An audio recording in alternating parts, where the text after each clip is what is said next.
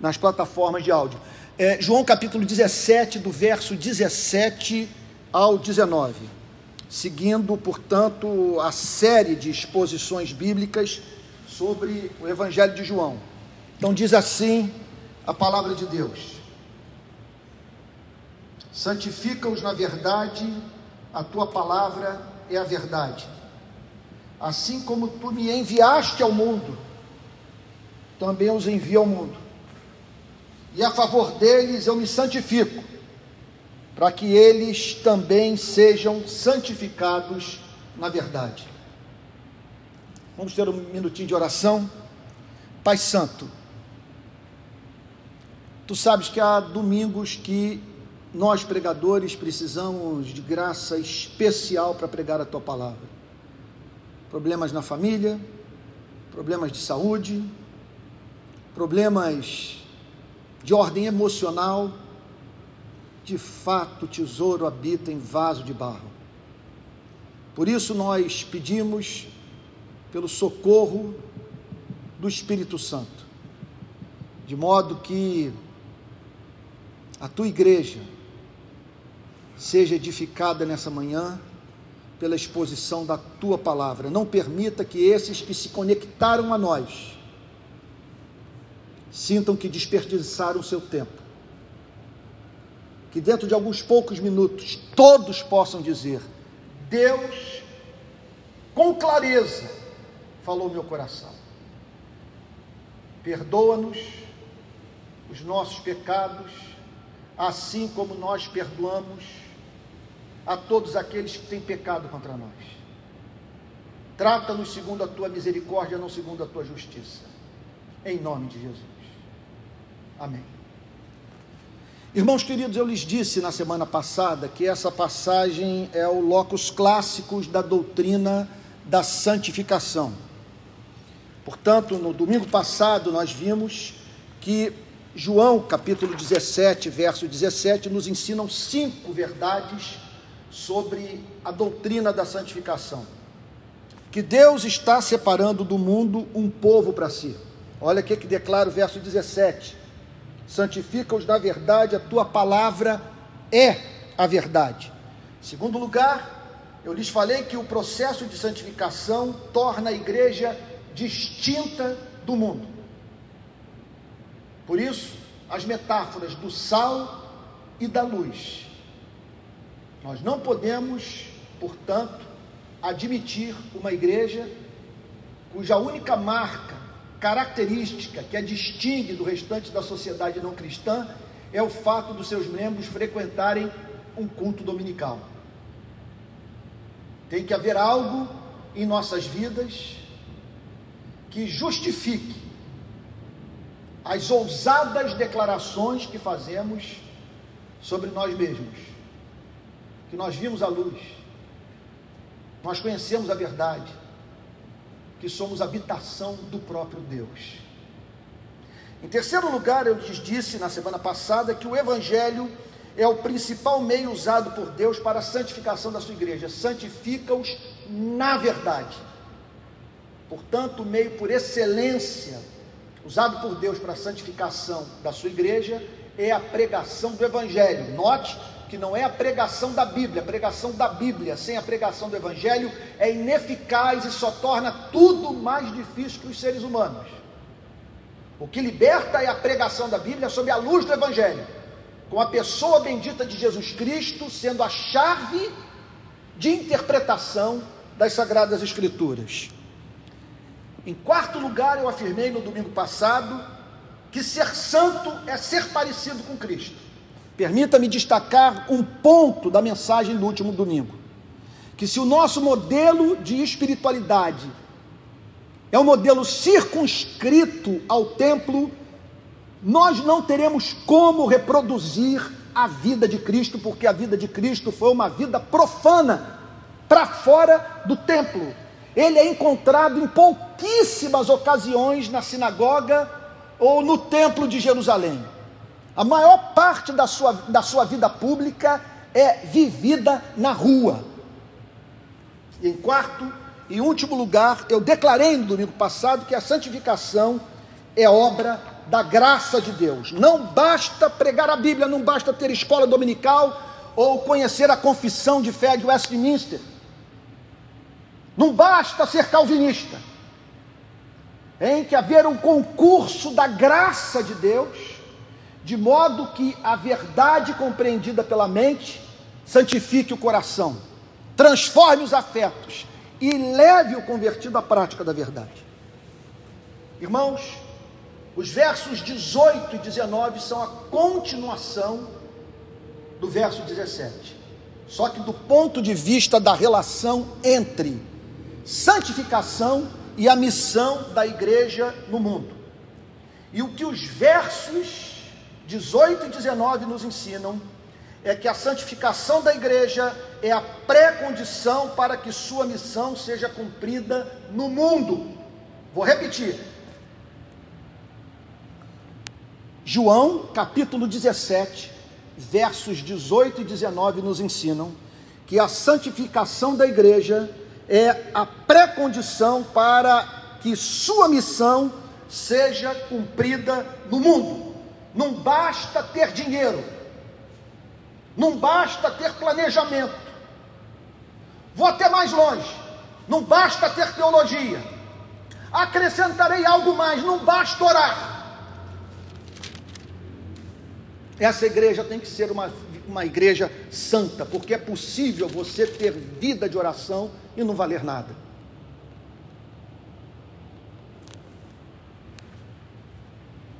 O que João, capítulo 17, de 17 a 19, nos ensina sobre a relação entre santificação e a missão da igreja no mundo? Três verdades.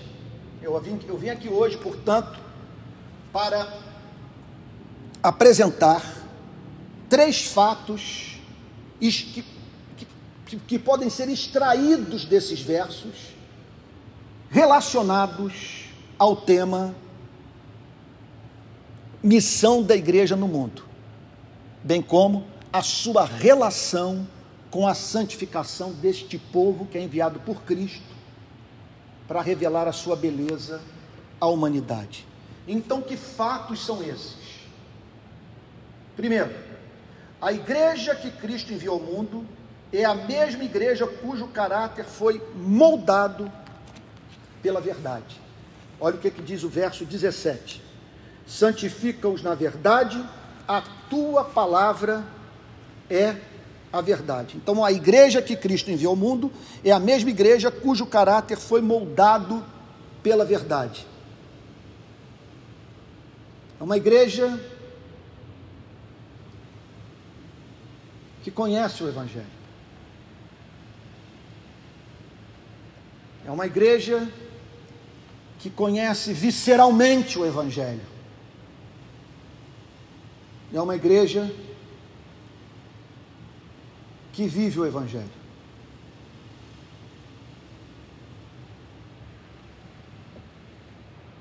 Qualquer outro tipo de tentativa de trazer o reino de Cristo para esse planeta, que não envolva uma comunidade cristã de caráter transformado, é trágico para os propósitos de Cristo nesse planeta. E eu vou te dizer por que, é trágico, e é trágico do ponto de vista até mesmo da relação que nós cristãos mantemos com essa mesma igreja. Porque quando essa igreja ousa falar ao mundo, dizer que está de posse da verdade, que é uma comunidade separada dentre todos os povos da terra, para anunciar Jesus Cristo. E você observa na vida dessas mesmas pessoas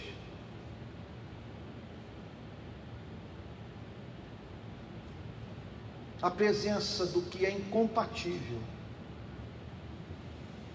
até mesmo com valores basilares que regem a vida da sociedade não cristã, estabelece-se um profundo ceticismo, a ponto de até mesmo os cristãos não acreditarem na possibilidade do Evangelho transformar vidas humanas.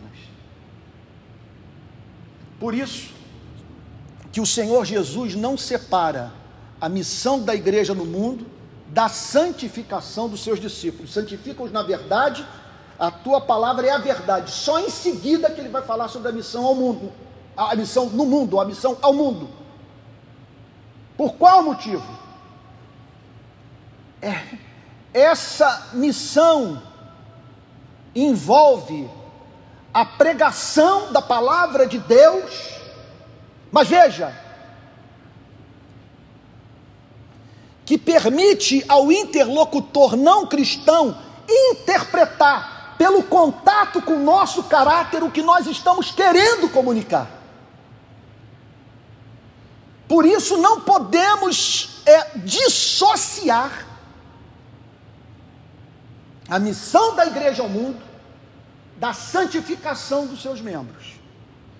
E vale a pena ressaltar que a santificação dos membros dessa igreja não é a reprodução do cristianismo americano.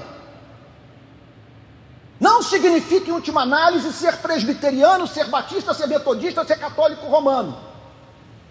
Significa viver no espírito do Evangelho, à luz do Evangelho, na força do Evangelho, para a glória do Evangelho, e lá na ponta, revelando o caráter de Cristo de uma tal maneira que quem tiver contato conosco, antes de saber se somos progressistas ou conservadores, terá ciência do fato que está diante de um cristão.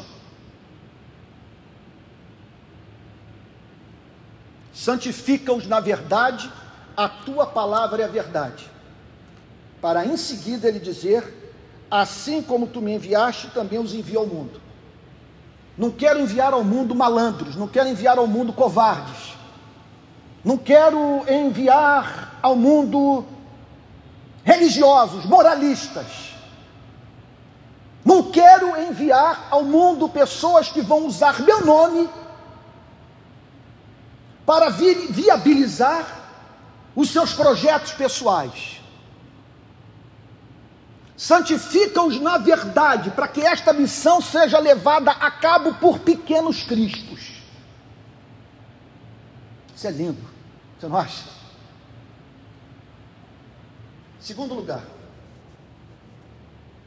essa passagem nos ensina que a missão da igreja no mundo deve ser levada a cabo por homens e mulheres capazes de reproduzir a vida de Cristo. Verso 18: Assim como tu me enviaste ao mundo, também eu os enviei ao mundo.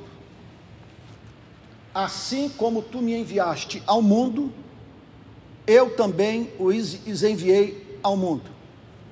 Eu acho que eu poderia, se eu fosse refazer esse sermão, acrescentar uma palavra à minha segunda divisão, o que só me ocorreu agora, porque ela está muito parecida com a primeira. São três divisões no meu sermão nessa manhã. Primeira divisão, a igreja que Cristo enviou ao mundo é a mesma igreja cujo caráter foi moldado pela verdade. Santifica-os na verdade, a tua palavra é a verdade. O modelo é o evangelho. Em segundo lugar, eu estou declarando que a missão da igreja no mundo deve ser levada a cabo por homens e mulheres capazes de reproduzir a vida de Cristo. Praticamente eu estou repetindo o segundo ponto, mas permita-me fazer um acréscimo. Quando o Senhor Jesus diz: Eu os envio assim como o Senhor me enviou, o Senhor está dizendo que esta missão é uma missão sacrificial que essa igreja não vive em função dos seus membros. Essa igreja é chamada para dar sua vida em amor sacrificial pelos que estão do lado de fora. Portanto, Quer comais, quer bebais ou façais outra coisa qualquer, fazei tudo para a glória de Deus. Isto significa Deus é glorificado. E a igreja cumpre esse tipo de missão no mundo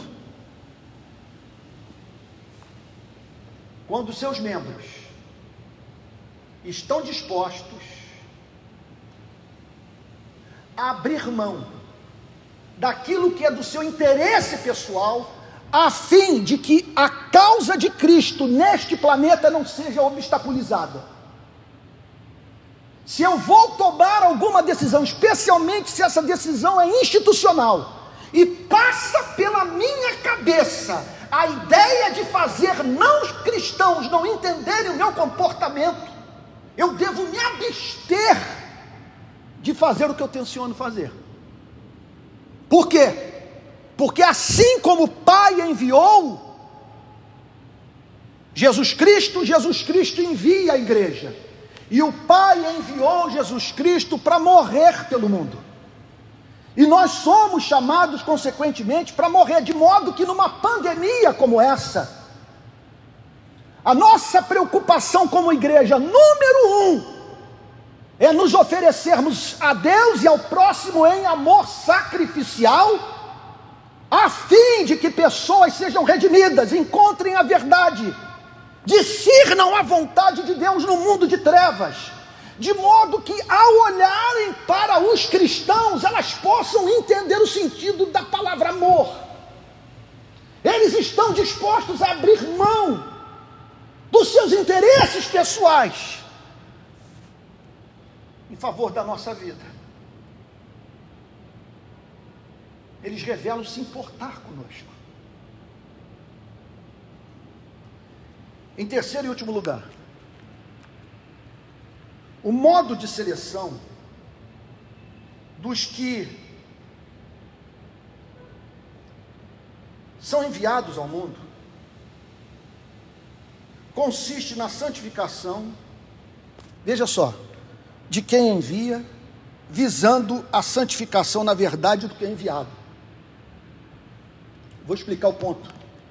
Pode parecer confuso, e às vezes nós pregadores somos confusos mesmos, mesmo. Verso 18: Assim como tu me enviaste ao mundo, também os envio, eu também os enviei ao mundo, perdão. E a favor deles eu me santifico, para que eles também sejam santificados na verdade. Para que eles também sejam santificados na verdade. A favor deles eu me santifico. Então, vamos tentar entender o ponto. O Pai envia Jesus Cristo ao mundo, para, a partir da sua missão no mundo, constituir um povo para si, para o seu louvor, que reproduzisse o seu caráter. Como Jesus Cristo faz? Se santificando.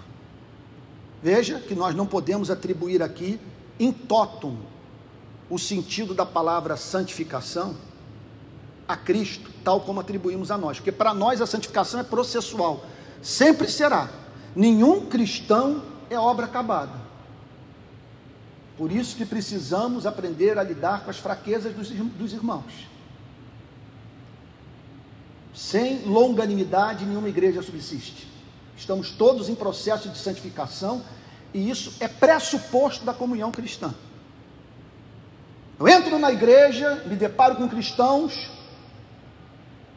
e com eles devo me relacionar a pedir a partir da seguinte pressuposição: eu, eu preciso ser paciente com eles, porque certamente eles são pacientes comigo. Há na vida deles o que me irrita, e há na minha vida o que os irrita. Portanto, a regra da casa, alguém já ouviu eu pregar sobre isso outra ocasião na igreja, é a misericórdia. Porque se há é um segmento da sociedade que lida com realismo, com os seres humanos, esse segmento é a igreja. Porque nós nos unimos e muitas vezes nos unimos a ponto de nos organizarmos institucionalmente, partindo do fundamento de que muitos problemas ocorrerão entre nós, porque estamos em processo de santificação. Quando Cristo diz a favor deles eu me santifico, ele está falando sobre a doutrina, mas numa outra perspectiva. De uma separação que ele fez da sua vida para o Pai, sempre de modo santo, pleno, integral, sem mácula, a fim de que a sua igreja pudesse ser santificada para cumprir a sua missão no mundo. Eu me santifico, eu me separo, eu me ofereço a ti em amor sacrificial, a fim de que tu tenhas neste planeta um povo que possa ser enviado ao mundo, visando a sua transformação. Agora, observe se não salta os, aos olhos o fato de que o que serve para Cristo, como aquele que envia, serve para a igreja como aquela que, baseada na autoridade de Cristo, envia os seus membros ao mundo. Cristo se santifica a fim de me comissionar. Agora, como que eu comissiono como igreja aqueles que haverão de exercer cargos de liderança no corpo de Cristo. Como que eu haverei de enviá-los para os campos missionários? Como que eu haverei de ordenar pastores seguindo o exemplo de Cristo? Eu morro em amor sacrificial para que ninguém se perca. E de modo que lá na ponta eles também deem a sua vida em amor sacrificial, para que o mundo saiba que o Pai me enviou. Vamos para cinco aplicações práticas do que eu falei até agora. Eu, eu, eu lhe disse que essa passagem, João 17, de 17 a 19, fala sobre a doutrina da santificação e sua relação com a missão da igreja no mundo. É um texto central para nós entendermos duas doutrinas de suma importância: a doutrina da santificação e a doutrina da missão da igreja no mundo. E essa passagem nos ensina três verdades sobre a relação santificação e missão. Vamos lá, permita-me repetir. Número um, a igreja que Cristo enviou ao mundo é a mesma igreja cujo caráter foi moldado pela verdade. Santifica-os na verdade, a tua palavra é a verdade. Em segundo lugar, a missão da igreja no mundo deve ser levada a cabo por homens e mulheres capazes de reproduzir o amor sacrificial de Cristo. O, assim eu, os envio tal como o Senhor me enviou. O paradigma é o Senhor Jesus Cristo. O Pai o enviou como cordeiro que tira o pecado do mundo. E hoje a igreja é enviada por Cristo ao mundo, tendo como referência a mesma forma mediante a qual Cristo ofereceu sua vida ao Pai a fim de redimir o mundo. Amor sacrificial. E por fim, eu disse a você que o modo de seleção dos que serão enviados ao mundo. Consiste na santificação de quem envia, visando a santificação na verdade de quem é enviado. Então vamos lá. O Pai envia o Filho. O Filho santifica a si mesmo a fim de santificar a igreja.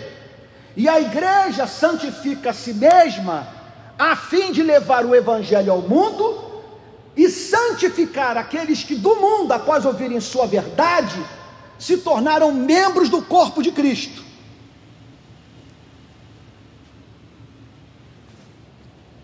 Qual é o ponto que precisa ser destacado? Se o processo não for mãos santa, mãos santas, perdão,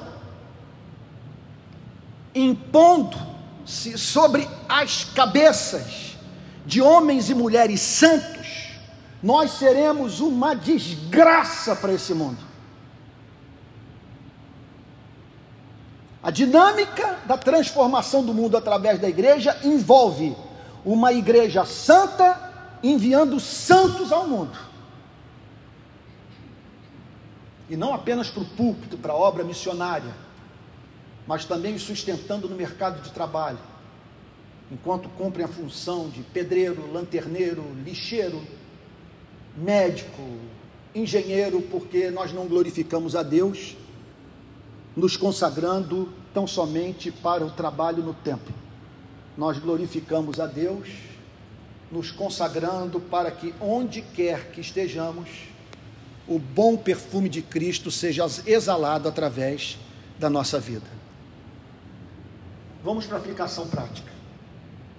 Primeiro, poupemos o mundo de receber uma igreja que não foi santificada na verdade. Assim como tu me enviaste, eu os envio. Mas antes desta oração ser feita, uma súplica é apresentada ao Pai: santifica-os na verdade. Senão, não haverá sentido algum nesse envio. E isso é obviamente muito mais do que ortodoxia, do que conhecimento da doutrina. Santificação envolve mente, coração e volição. É o ser humano integral morrendo para si mesmo a fim de estar vivo para Deus e para o próximo.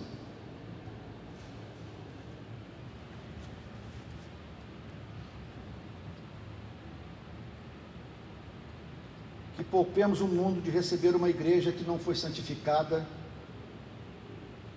na verdade. Por quê?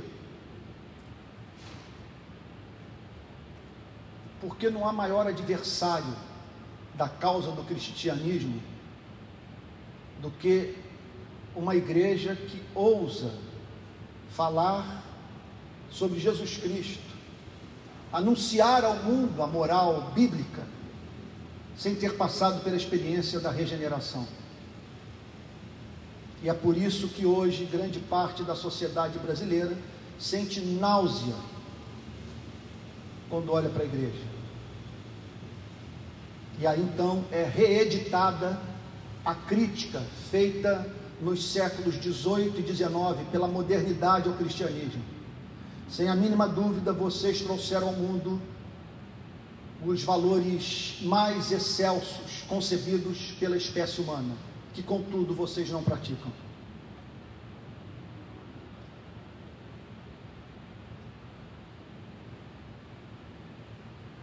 Segundo lugar, que sejamos para o mundo o que Cristo foi para a nossa vida. Cristo santificou a si mesmo, o que significa, acima de tudo, que ele entregou a si mesmo ao Pai em sacrifício vivo, a fim de santificar um povo para si.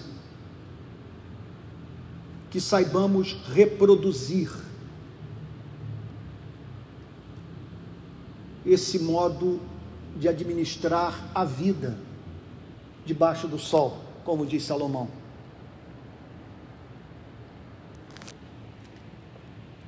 Que sejamos para o mundo o que Cristo foi para a nossa vida.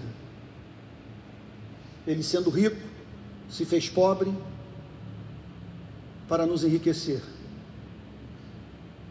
E que, de igual modo, nós santifiquemos a nós mesmos no poder do Espírito Santo, a fim de que pessoas colham os benefícios da nossa transformação de caráter.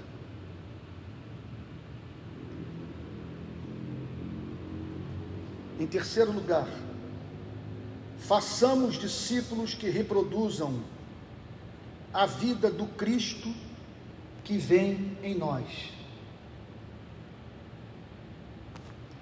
Qual foi o método que Cristo usou para santificar os discípulos? A vida em amor, a reprodução do caráter do Pai. E assim, portanto, os discípulos deixaram de olhar para o Decálogo tão somente para as leis do Velho Testamento e passaram a ter como modelo não letra morta, mas um ser humano vivo. E desse modo, após esse contato com o Cristo real encarnado, saíram pelo mundo para reproduzir a vida do seu Salvador.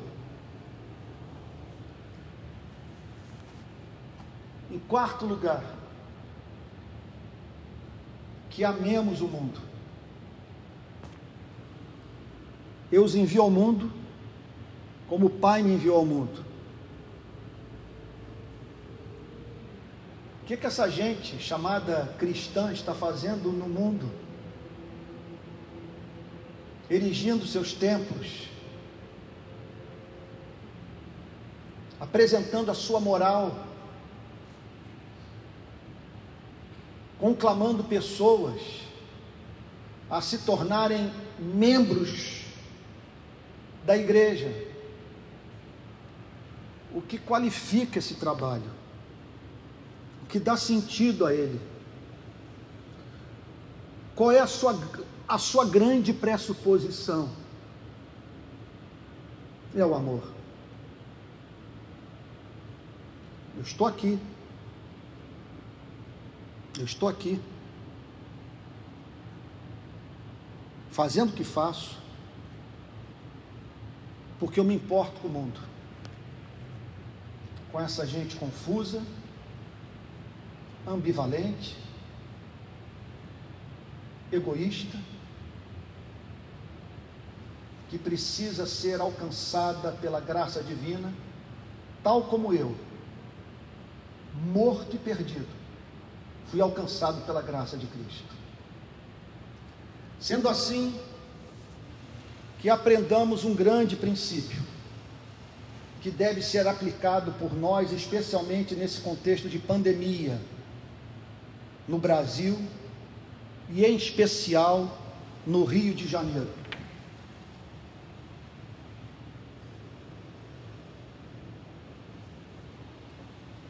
que não perguntemos o que, que a igreja pode fazer por nós, mas sim o que, como igreja, podemos fazer pelo mundo. Que entendamos que a igreja é uma instituição esquisita, que ela não existe para os interesses dos seus próprios membros, mas sim para a redenção dos que estão do lado de fora e não conhecem a Cristo.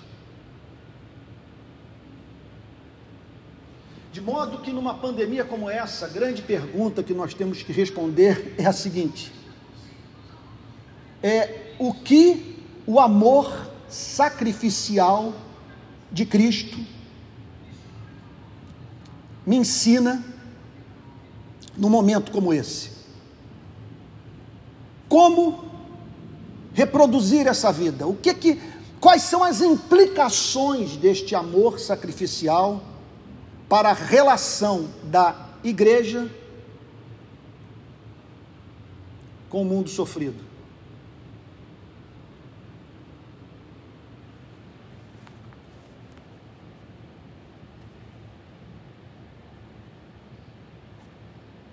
Nesse sentido,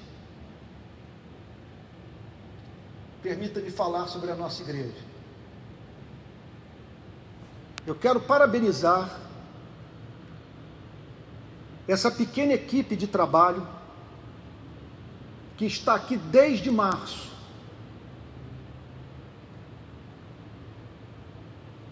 A fim de que a palavra de Deus possa ser proclamada e ouvida por aqueles que, em razão da impossibilidade de congregarem, serem alimentados pela verdade. Muito obrigado a todos vocês. Saíram de casa para não permitir que a luz da verdade se apagasse na nossa igreja. Eu sou eternamente grato a vocês. Poderíamos ter feito um trabalho muito melhor do que nós fizemos, mas louvado seja o nome do Senhor por vocês, pois naqueles dias em que as pessoas temiam a morte, não saíam de casa com medo de contrair o vírus, vocês vieram para a igreja que pouco lhes ofereceu em termos de condição de trabalho para servir a Jesus Cristo. Quero também parabenizar aos membros da igreja que subiram morro. Quero parabenizar a um homem como o presbítero Tico, que em meio às dores excruciantes físicas que ele tem sofrido, esteve praticamente todos os cultos conosco bem como na favela do Jacarezinho distribuindo comida para os pobres. Quero agradecer aos demais presbíteros que nos bastidores não permitiram que as atividades da igreja parassem. Glorifico a Deus por aqueles que impediram esta igreja de falir Pois o milagre ocorreu em 2020.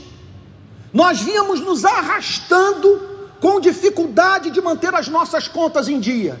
A pandemia começa no início do ano, em março é decretado o distanciamento social, e em março essa igreja passa a honrar todos os seus compromissos, porque os seus membros foram fiéis na pandemia. Isso é amor. Amor também por aquele, amor também é, comunicado por esses de outros estados que nunca botaram o pé na igreja presbiteriana da Barra e que tem enviado para mim o, o registro da contribuição que estão fazendo para uma igreja a qual não pertencem, por identificarem que na igreja presbiteriana da Barra a palavra de Deus está sendo pregada. Eu quero parabenizar a todos aqueles que se ofereceram como voluntários, para caso o culto presencial retornasse, pudessem estar aqui para cuidar dos membros da igreja saudosos da comunhão cristã. Essa é a igreja. Quero parabenizar aqueles que abriram mão dos momentos de adoração, do que tanto amam, em meio à mais profunda solidão, por entenderem que era justamente isso que sua consciência exigia nesses dias em que, ontem, por exemplo, o governo do estado do Rio de Janeiro decretou o fechamento de todas as escolas públicas estaduais. Para amenizar a estes que entenderam que, se não cristãos estão abrindo mão de privilégios, a fim de não expandir a epidemia, cabe à igreja também ter o mesmo motivo de preocupação. Também quero parabenizar aqueles, eu posso até discordar do seu ponto de vista, mas que não deixam de revelar um profundo amor por Cristo, pela sua igreja, quando revelam anseio por estarem na companhia dos demais irmãos novamente. De modo que, como pastor da Igreja Presbiteriana da Barra, sinto-me grato, porque em alguma extensão, ainda que de modo muito imperfeito, nós temos revelado essa espécie de amor sacrificial. Eu envio meu povo tal como o Pai me enviou e me enviou para o madeiro. E nós fomos chamados para morrer, a fim de que a nossa morte traga salvação para o perdido. E em último lugar, lembremos-nos sempre da honra que Deus concede a você e a mim de participarmos da sua obra no mundo. Que privilégio. Seja qual for a crise, decepção, o golpe que a igreja de Cristo possa desferir em você e em mim, a nós nos cabe amar essa igreja, servir essa igreja e lutar pela sua relevância no mundo. Pois da mesma forma que Cristo amou os seus discípulos que o abandonaram na crucificação, nós devemos amar essa igreja que se encontra em processo de transformação, portanto, profundamente imperfeita ainda. Conclusão: a síntese de tudo, eu vou reler os três versos de hoje e vou apresentar uma síntese, uma conclusão. Qual é a conclusão desses versos? Santifica-os na verdade, a tua palavra é a verdade. Assim como tu me enviaste ao mundo, também eu os enviei ao mundo. E a favor deles eu me santifico, para que eles também sejam santificados na verdade. A síntese de tudo o que nós acabamos de ler é a seguinte: o mundo precisa de uma igreja santa. Essa diferença não será feita, não será sentida pela majestade dos nossos templos, pela quantidade de pessoas que afluem para os nossos cultos de adoração, pela sofisticação da tecnologia utilizada.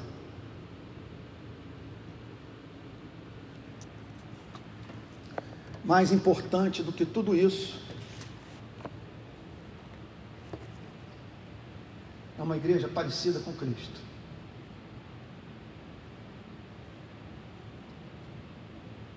E que representa para o mundo o que Cristo representou para ela. Vamos orar? Pai Santo.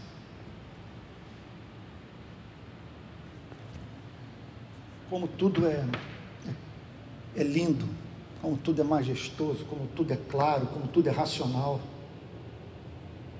como tudo é essencial, como tudo é simétrico. Ajuda-nos, Senhor.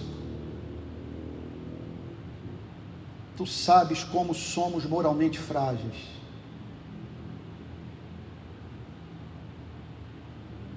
Não nos deixes cair em tentação, mas livra-nos do mal, pois teu reino, o poder e a glória para sempre. Que cumpramos a nossa missão no mundo. Mas a partir, Senhor, da santificação do nosso ser integral. de modo que o que tivermos que proclamar possa ser interpretado pela forma como vivemos. Em nome de Jesus. Amém. Irmãos queridos, eu tenho um, um, um, importante comunicado a dar à igreja.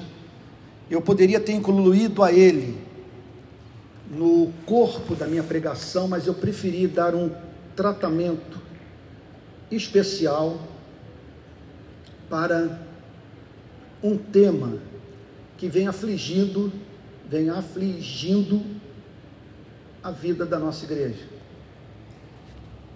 A saudade da comunhão está sendo muito penoso para nós estarmos distantes uns dos outros.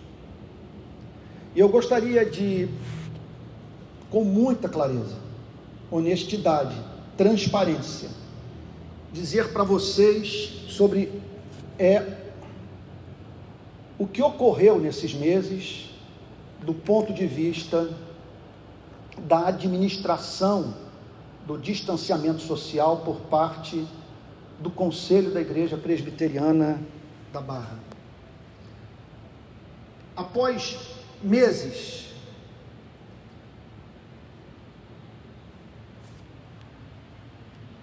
de cancelamento do culto presencial, o conselho da igreja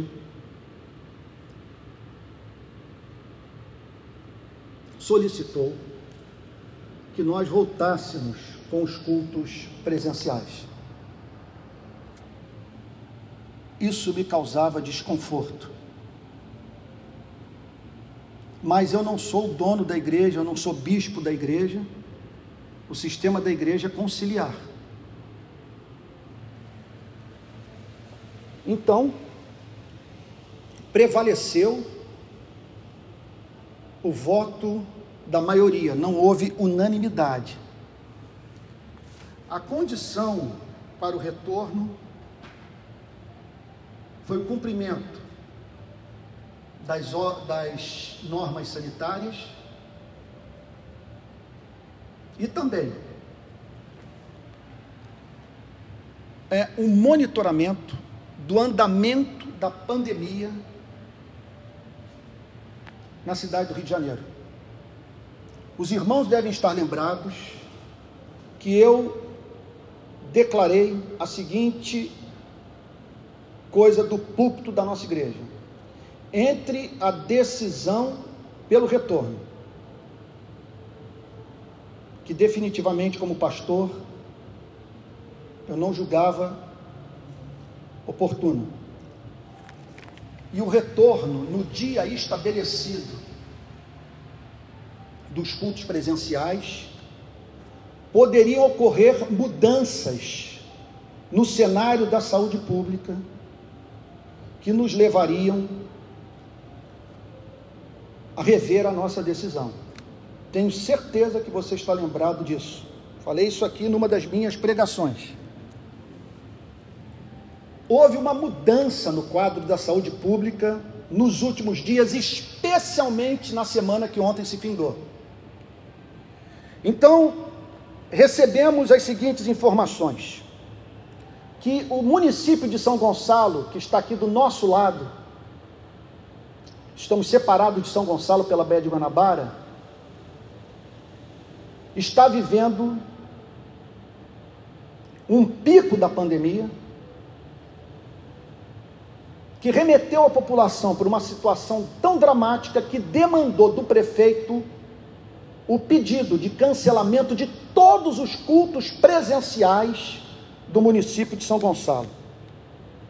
Em seguida, a Igreja Presbiteriana Betânia, da qual a Igreja Presbiteriana da Barra é filha, decidiu 42 ou, ou, ou, 40, ou, ou 70, 48 ou, ou 72 horas antes do culto de domingo, cancelar o culto dominical em razão do fato da epidemia ter se espalhado por Niterói.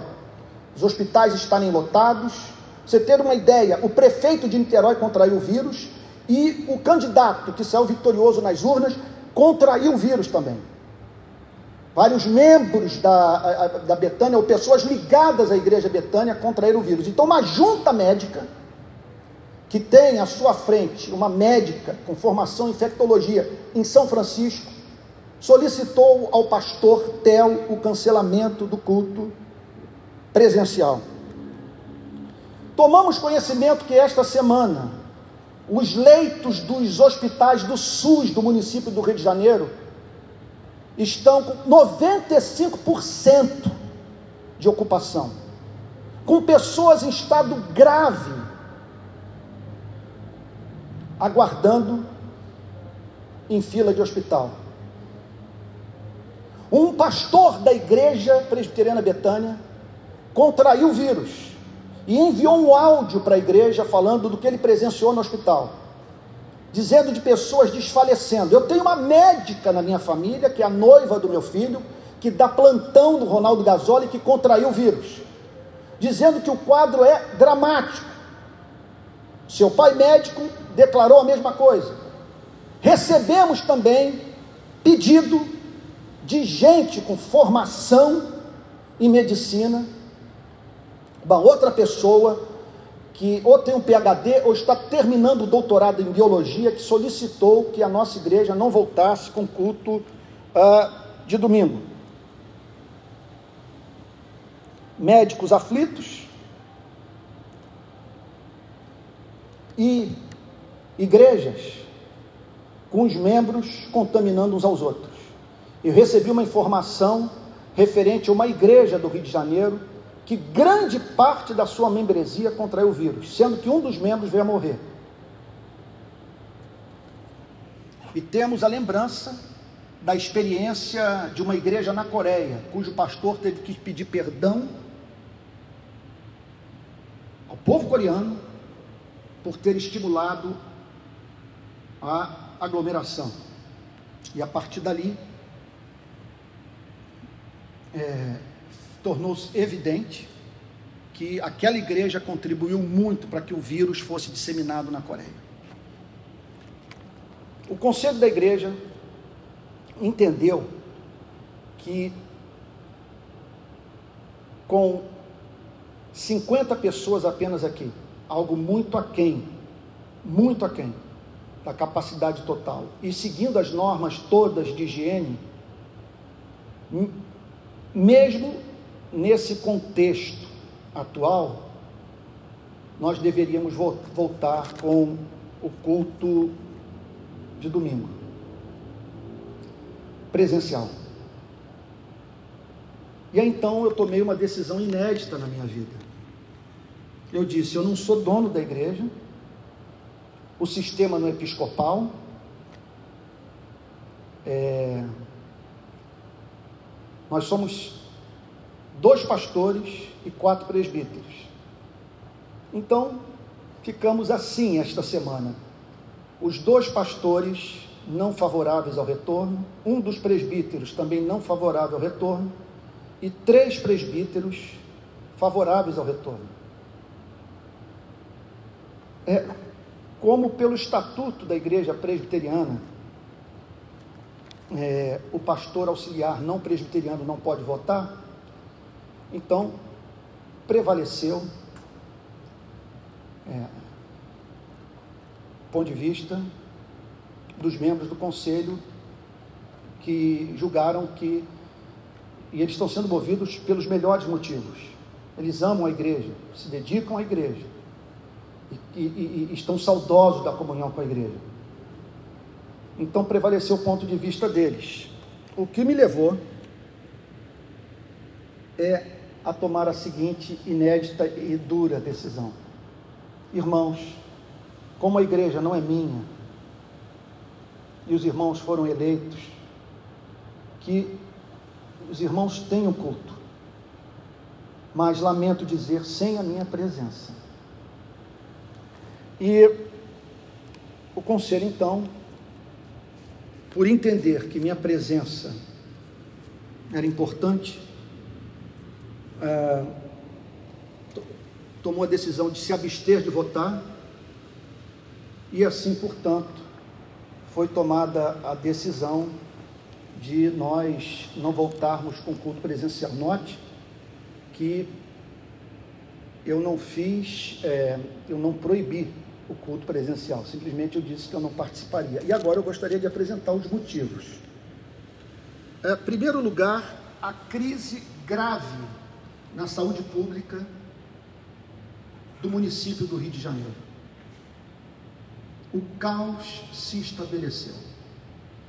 Eu tenho para mim que essa seria a pior hora para nós retornarmos. Certamente uma pergunta seria feita a mim: por que vocês estão retornando justamente agora? E eu disse para os nossos queridos irmãos: Irmãos queridos, eu não teria como responder essa pergunta. Notem que é uma conversa não entre mais inteligentes e menos inteligentes. Não é uma conversa entre pessoas que amam a igreja e que não amam a igreja e não amam a igreja. É uma conversa entre pessoas que estão vivendo experiência típica de toda a igreja local de pessoas que amam Jesus Cristo, creem em Jesus Cristo, têm paixão pela igreja, terem pontos de vista diferentes sobre questões de natureza moral. Por isso que nós temos sessões inteiras das Sagradas Escrituras dedicada, dedicadas à unidade da igreja quando ocorrem esses impasses. Por isso que o apóstolo Paulo diz: um come carne sacrificada ao ídolo o outro não. Sabe? O que não come, não julgue o que come, o que come, não julgue o que não come.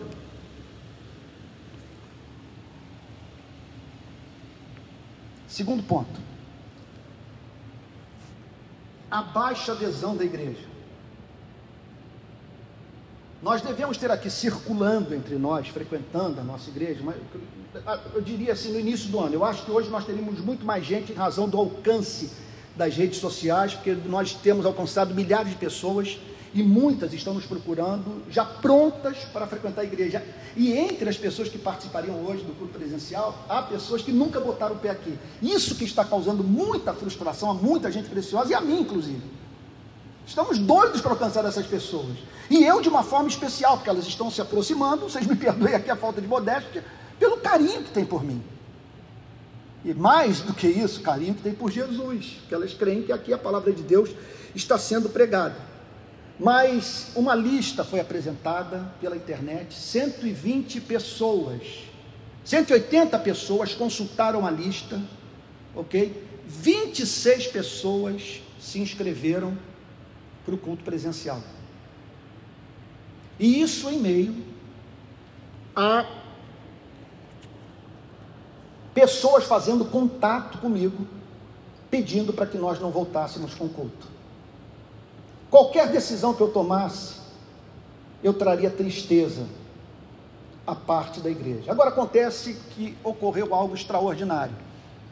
Ontem de manhã, quando após a decisão ter sido tomada na sexta-feira à noite, eu liguei para os membros, para, a maioria dos 26, alguns o telefone estava errado, dois o telefone estava errado, estava errado. Havia outros que eu julguei que não, era, não havia necessidade de ligar porque são pessoas da minha intimidade. E uma turma que está chegando na igreja. E alguns é, que já tem um tempo de, de membresia. Eu liguei para todo mundo. Irmãos, eu quero parabenizar a, a, a boa vontade de todos. Eu não ouvi uma reclamação todos entendendo perfeitamente que, devido à mudança no panorama, talvez, é, é, certamente, esse é, foi o melhor caminho a ser trilhado por nós. Então, eu louvo a Deus pela maturidade desses irmãos, irmãos que receberam com graça. Teve gente que, inclusive, me disse: Pastor, nós já esperávamos esta decisão, em razão das mudanças que houve nas últimas horas. Agora tem mais um ponto. E eu vou pedir muito a misericórdia da igreja com relação ao que eu vou falar agora, com base na primeira epístola de Paulo aos Coríntios, no capítulo 10. Primeira epístola de Paulo aos Coríntios, capítulo 10, versículo 29. Vamos para o 28.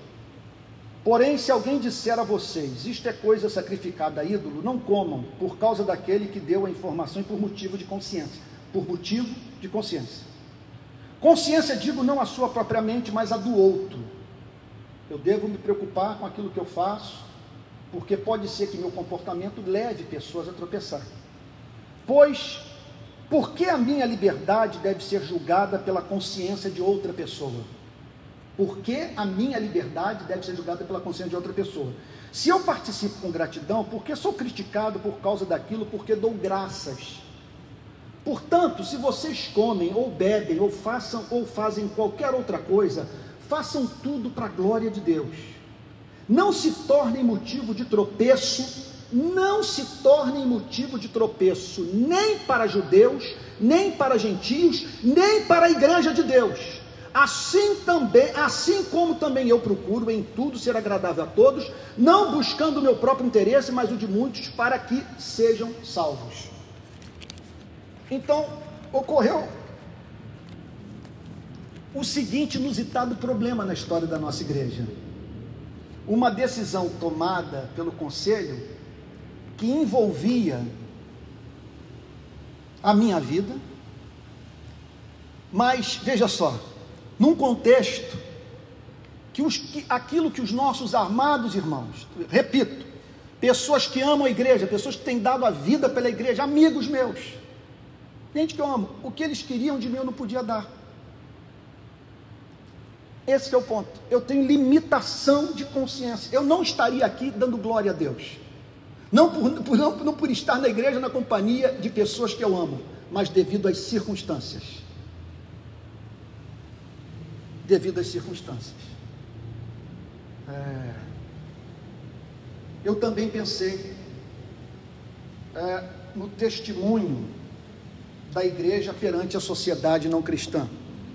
Primeira Epístola de Pedro, capítulo 2. Primeira Epístola de Pedro, capítulo 2, versículo 11.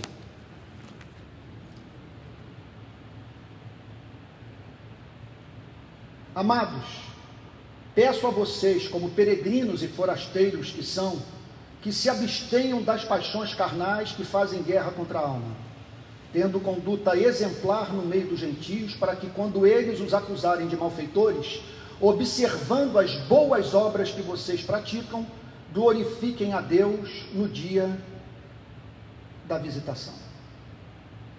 Ressalto, tendo conduta exemplar no meio dos gentios. Isso pesou muito na minha decisão. A preocupação de tomarmos uma decisão que pudesse fazer com que os não cristãos não entendessem o anúncio na cidade do Rio de Janeiro que a nossa igreja estaria voltando com culto presencial justamente num fim de semana como esse. De famílias enlutadas e pessoas aflitas em razão de terem contraído a doença, ou por terem em seu próprio lar pessoas infectadas e que estão travando batalha seríssima no campo da sua saúde. Então, é, por que essa conversa toda? porque a gente deve respeito às pessoas. Ontem eu liguei para elas, porque foram feitas a imagem e semelhança de Deus, são meus irmãos. E a clareza, o conselho me autorizou a falar. E se eu não fui preciso em algo, eu peço perdão e estou pronto a refazer qualquer coisa que porventura eu tenha falado que não corresponda à realidade dos fatos, mas eu procurei ser fiel aos fatos. E, portanto, é, é, vocês sabem que muito daquilo que eu faço na minha vida pública, julgando que assim eu estou glorificando a Deus, nem todos vêm da mesma maneira. E, portanto, não participam do que eu faço, por acreditarem que essa não é a melhor forma de servir a Jesus Cristo. Eu não me vejo, portanto, na obrigação de exigir, de exigir das pessoas que usem os métodos que eu uso, ou participem daquilo que eu faço. Agora é muito importante também que minhas limitações de consciência sejam respeitadas. Eu tinha limitações insuperáveis. Eu não conseguiria estar no culto, e tenho. Eu não conseguiria estar no culto glorificando a Deus, sabe? Um dia como esse, com pessoas presentes, tendo que se locomover, estar nesse lugar, por mais que oferecessem segurança, e com a notícia se espalhando pelo Rio de Janeiro, de que a igreja presbiteriana Barra voltou com o culto presencial justamente no pico da pandemia, com os hospitais superlotados e pessoas morrendo. Então, irmãos queridos, acabamos de ouvir a pregação da palavra de Deus, santifica-os na verdade, a tua palavra é a verdade. É nessas horas em que divergimos uns dos outros que deve prevalecer essa verdade, que mostra para o mundo como que nós cristãos administramos as nossas diferenças. Tá bom? Que Deus o abençoe profundamente. Nós temos agora o ofertório. Eu vou pedir para o pastor MV falar sobre as ofertas, dar os avisos finais e impetrar a bênção apostólica, tá bom? Que Deus o abençoe e o guarde. E quero dizer para os membros do conselho que são meus irmãos, eu tenho uma história com eles e sei que todos desejam o melhor para a vida da nossa igreja.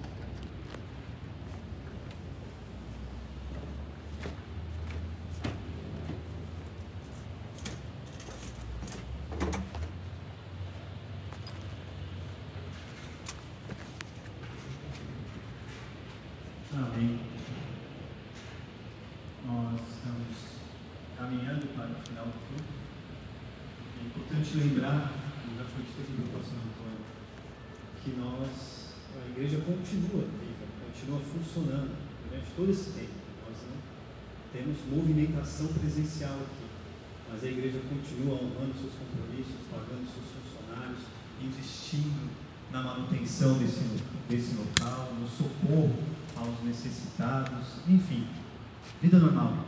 A pandemia não nos parou. E para isso a gente não depende de verba pública, não recebe verba pública. Nós carecemos da generosidade dos irmãos e irmãs é, que ofertam seu dízimo